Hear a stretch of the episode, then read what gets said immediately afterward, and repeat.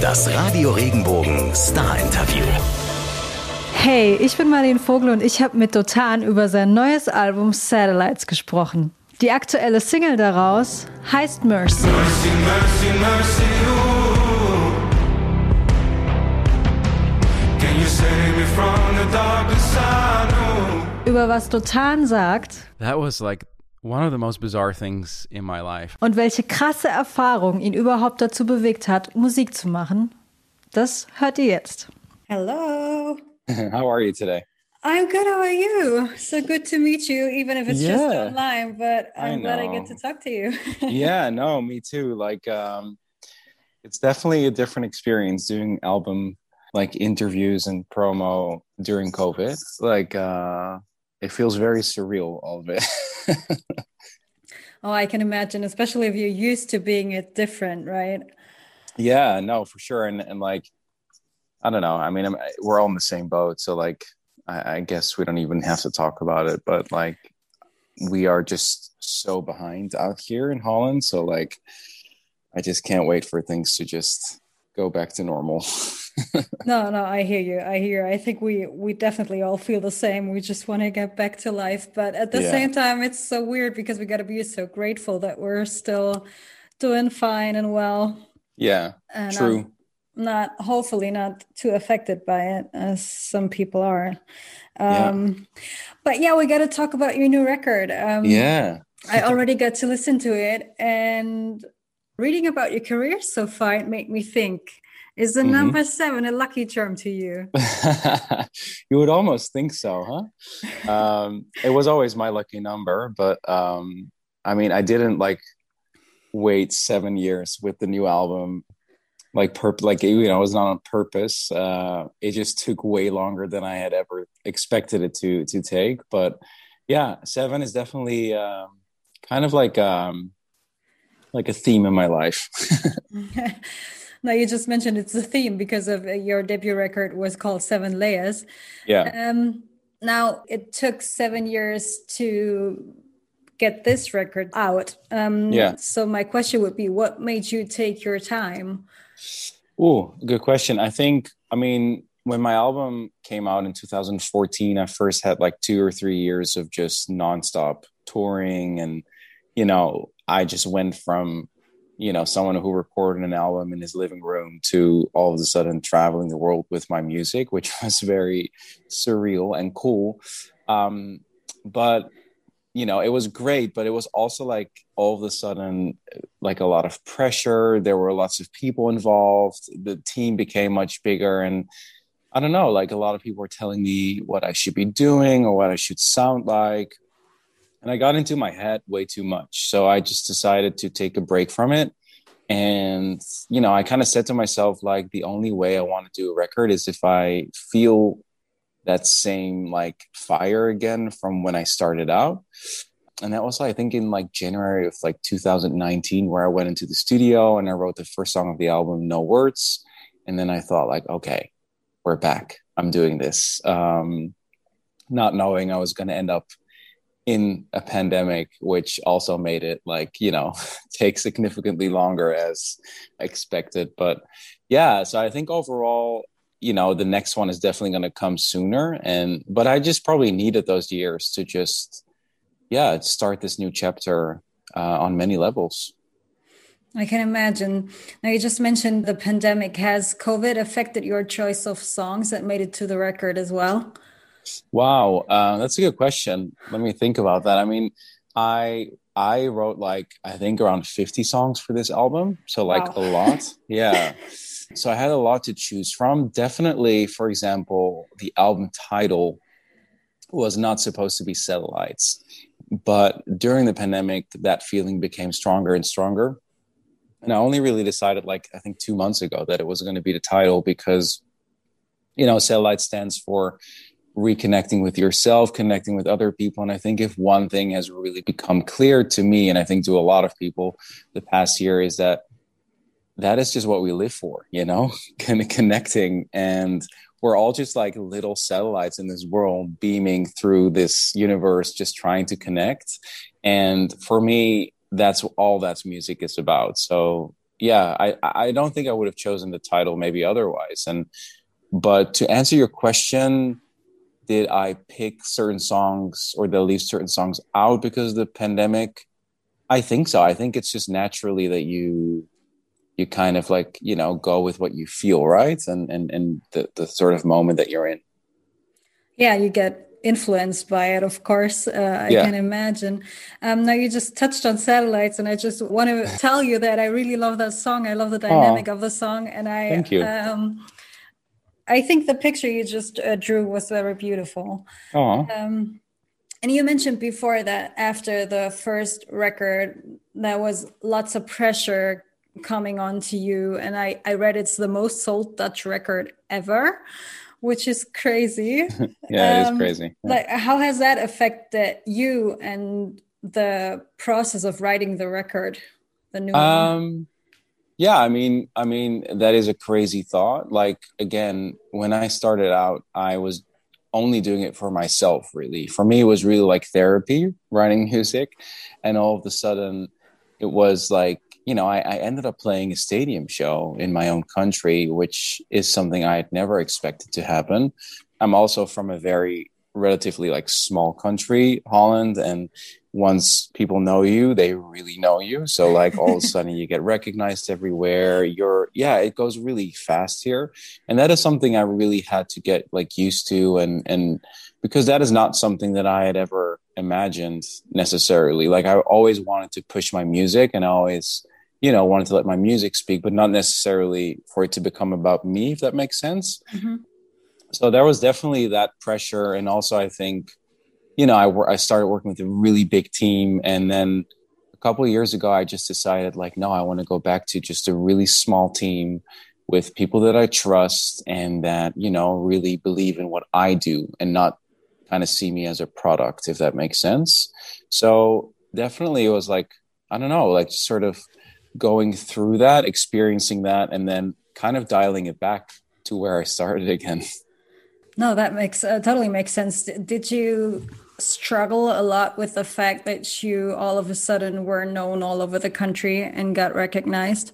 Yeah, for sure. I mean, you know, for someone like me that really is very private and, you know, doesn't like that kind of attention, that was definitely not super easy. I don't want to complain about it because it has brought me so many great stuff as well.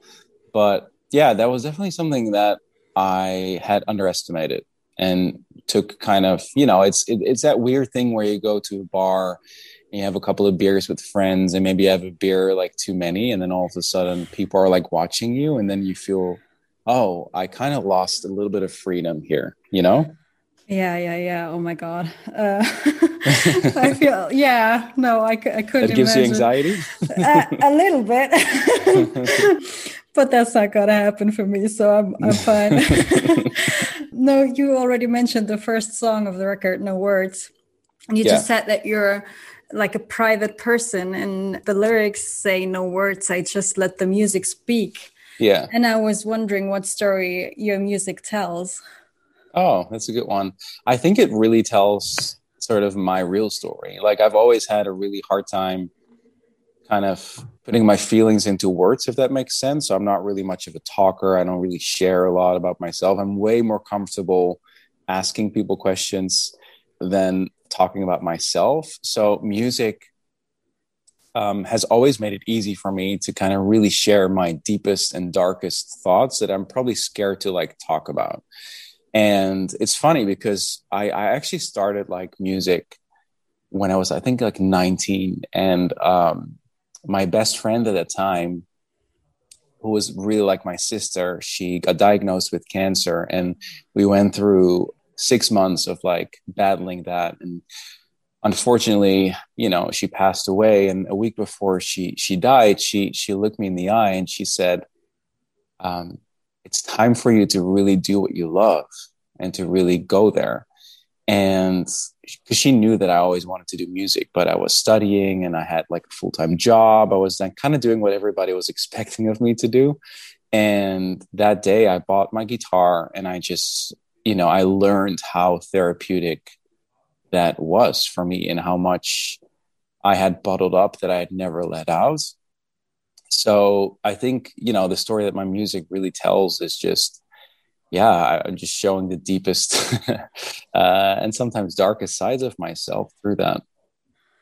I'm sorry to hear about your friend, and it's such a powerful story, though, that um, sometimes these things that happen to you that you have to battle with make you yeah. realize what you need to do with your life, right? Yeah, um, yeah, uh, definitely.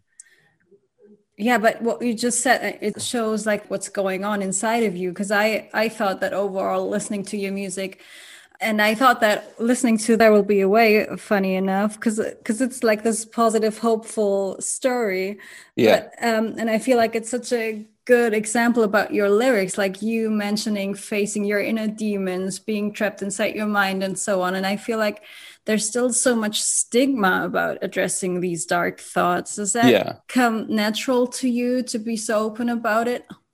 No, not at all. Like um, that is definitely something that you know I didn't really realize when I was making this record. And then all of a sudden I had to like speak about it. And also I had to like put it into the world. So like everybody gets to kind of, you know, hear like, you know, your, your, your kind of deepest and darkest moments. Um, I've dealt with, you know, mental struggles. Like I've, I've dealt with like depression. And I think it's sometimes very hard to talk about it because you never want to be, you know, you never want to be kind of seen as different or like for people to feel sorry for you. Like it's something that you can, in my case, I, I was lucky enough to work through and, mm. um, and music was a great help in that. But I, I, I think especially the, the last kind of year, that has become more evident than ever that we should all be open about those things and we should talk about those things because you can feel so isolated and, and alone in a feeling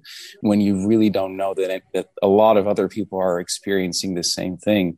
And that's like a beautiful thing that i've been noticing with the music that i've been putting out the past two years that you know songs like there will be a way and um, like people open up and share their stories. Like I read it on in YouTube comments or on my social media, and people find each other and share their stories. And that, I don't know, that makes me so happy in a weird way because all I want is for people to to feel safe from my music and to kind of, you know, feel like they're heard. Yeah, yeah, yeah. I understand, and I, I'm sure that your music gives people like a a great amount of understanding for what might be going on for them. I so, so. I, I think that's probably something that's great for you if you can notice that what's going on with the people listening to it. Yeah, um, it also just feels like it's some sort of community in that way, and like that's when when I tour as well. I, I don't just see it as me getting on stage and playing a couple of songs. You know what I mean? I really see that as you know some of those people have been following me for 10 years and that's a really special wow, yeah. thing. Like you go through a lot of like things in life. Like all of a sudden you see someone pop up at a show and you know they have a family all of a sudden or they have kids or they you know they are single again and they share all these stories with you and it's really special that you get to kind of build those friendships through music really. Yeah that must be great to to see people develop and yeah uh, especially if you can like remember all of that stuff that's that's pretty yeah crazy. i mean i have this weird thing where i just always after every show i just um i uh, you know and that's going to be a little bit tricky now maybe but i hope that will be possible again but after the show i always just go straight to like the merch table and i I always want to talk to everyone. I, I just never take it for granted that someone is willing to spend their night with me. Do you know what I mean? And like really clears their schedule and looks forward to it. Like, cause I know how I felt when I would go to shows. So, you know, for people to feel that with me, you know, a little chat afterwards can make such a huge, um, can mean so much to someone. So I always do that. And that's why I always also like remember a lot of people. That's great that you do that. I know that I used to love that after like talking to the singers and bands that I loved yeah. when I was younger. Uh, so that was always a great experience. Now we got to talk about your current single, Mercy. Yeah. Can you let us in on the story behind the song? Yeah it's it's it's again a little bit of a, a d1 but um mercy is really about self-forgiveness. So um it's actually kind of like a double story. So it's about self-forgiveness and i think it's about the current time that we live in. The self-forgiveness part is you know i was carrying a lot of things with me like um regrets things i wish i would have done differently. And i think we all do. Um and there was that sort of switch moment for me where I started to realize, hey, you know, those mistakes and those regrets have also allowed me to grow such a great bit. And without them, I wouldn't have been able to grow. So I kind of like just flipped it and I said, like, oh, I'm actually grateful for those moments. So that was a really beautiful like realization. I think the other side of it is that it's a little bit of a cry for help. Like it, it kind of pains me sometimes to see um, the current like climate that we're in, where we just are so harsh and judgmental towards other people, especially on, you know, mediums like social media, mm. where we just, you know, someone makes a, a mistake or maybe someone like puts something in the wrong way, and then we don't allow people to like learn from something or grow from something. We just like you know attack them straight away. And that is just to me it's not really the world i want to live in. Uh, you never know someone's story. You never know someone's background or why someone did something. So it's really yeah it's kind of like a like a, like a little bit of a cry for help that we all should just stop doing that really yeah, I hear you totally. I feel like everyone just thinks they're not themselves online and they can just do whatever they want. Yeah. Uh, so. And I think that like and I think like and that's you know, it's understandable because it all seems so anonymous and it's yeah. so quick. So you can you can type something and then forget about it like a minute later but I don't think people are very conscious of the fact that there's actually a, a human being on the other side that's going to be reading that. You know what I mean? Yeah. And yeah. I think I think the most important thing is that you always think before you write something. Okay, oh, yeah. how would I feel if I would read this? You know what I mean? And I mm. think only that like thinking point will probably eliminate 99% of the things that people just put online. Yes, yes, most definitely. I think so too. Now, you just said that we've talked about the heavy stuff, and I feel yeah. like Mexico might be a song that's a bit lighter. It um, is. Does does yeah. this song have anything to do with the country at all? Yeah, it does. No, it was. It's a road trip. So a road trip uh, I took from LA uh, to Mexico with uh, my love, and it was like that first first stage of falling in love with someone and you know it, it was really like oh we're on a road trip. It's a little bit of cliche but i always wanted to write a love song like a little lullaby and i never could because i never really you know experienced that that way. So finally i had the chance and um yeah it's it's definitely one of my favorite songs on the album and i really hope that people will kind of you know put it on and just think maybe like if they have been in a relationship for a very long time to kind of think back to like those first like weeks, you know, of like the insecurity and you know, like oh my god, I can't eat, I can't sleep, like all those moments. yeah, yeah, yeah, yeah. now we were traveling to Mexico in our heads now, but yeah. um, traveling is not really happening to to any of us no. right now. But even during the pandemic, you get to travel and you played a very special concert at the Vatican. Yeah. What was that like? That was like one of the most bizarre things in my life, I think. So last year I got the call. Um, like so last year, um, my song like Numb became became a big success in Italy and then some other songs after that like followed up and then I got the invite in November to um, play the Christmas show at the Vatican uh, for the Pope, which is definitely not something that happens every day. and uh, but I, honestly, I thought like, oh, okay, everything is being canceled this year, so this probably also won't happen. And then two weeks before the event, I got the call, and they were like, "It's happening. You, you'll get to sing three songs with an orchestra in the Vatican." And it was bizarre moment. We also had like, you know the chance to meet the pope and to like chat to him and share some experiences. And it was a very surreal thing. Um, and definitely a crazy way to like end that crazy year as well. How did you perceive him?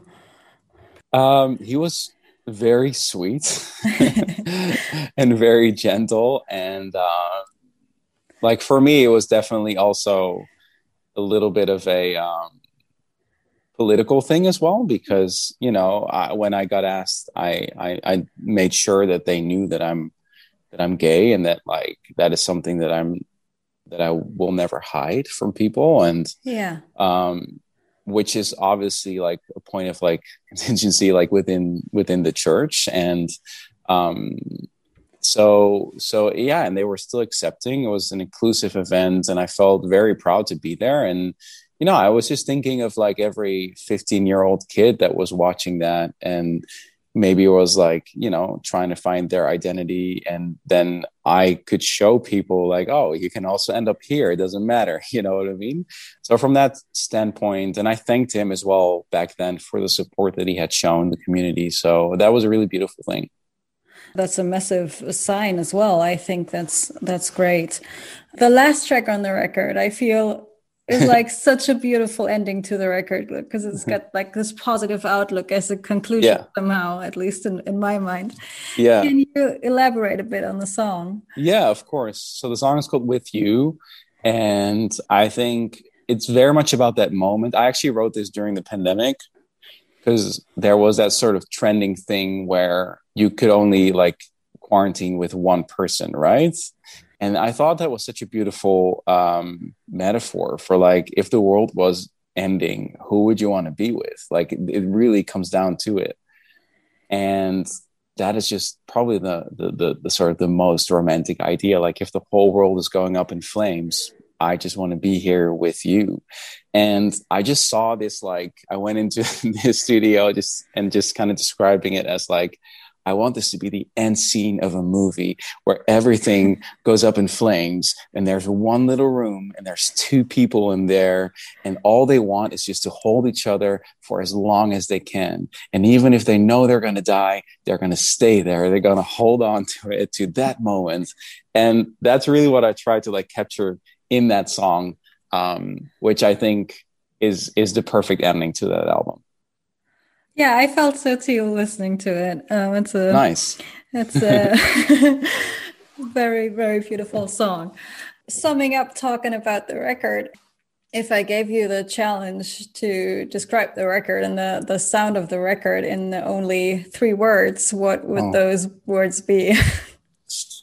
oh, um, I would say cinematic, nostalgic and emotional. Good ones. Yeah? yeah, yeah, I think so. Now I read that there's a connection with you and other well-known artists like Lewis Capaldi, Dean Lewis, and Freya Ridings. Can yeah. you explain how that came about and what was that all about?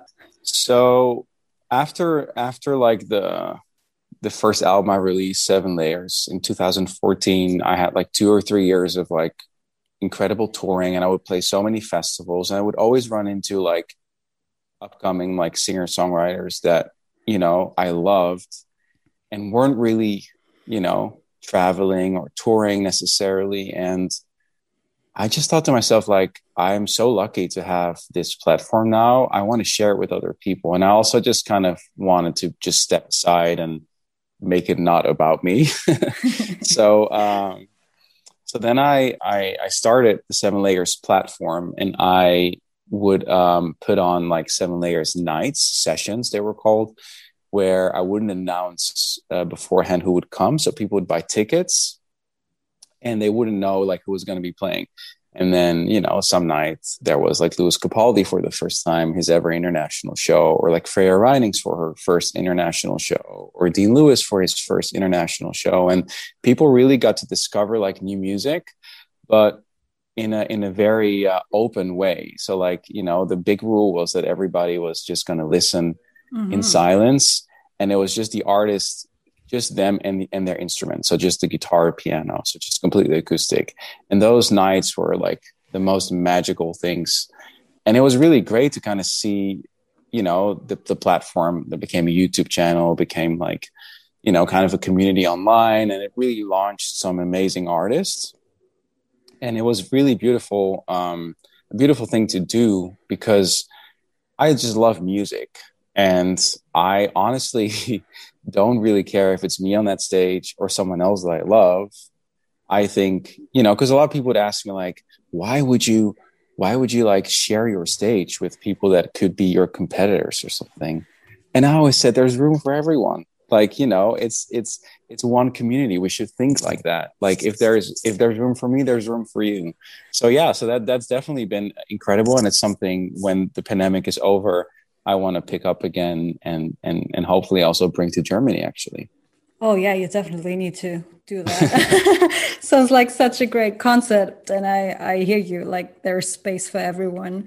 Yeah, uh, and hopefully um, you get to tour in fall, like you're uh, yeah planning to do. Yeah, and you're gonna play a few shows in Germany. Do you have I am itchy feet already to get started again? Oh, I'm so excited. Like I've done like some early rehearsals like last week when I announced it and I'm so ready. I'm so so so ready. I'm I'm I'm this is going to be honestly like the best thing ever and I'm going to put my heart and soul into this one.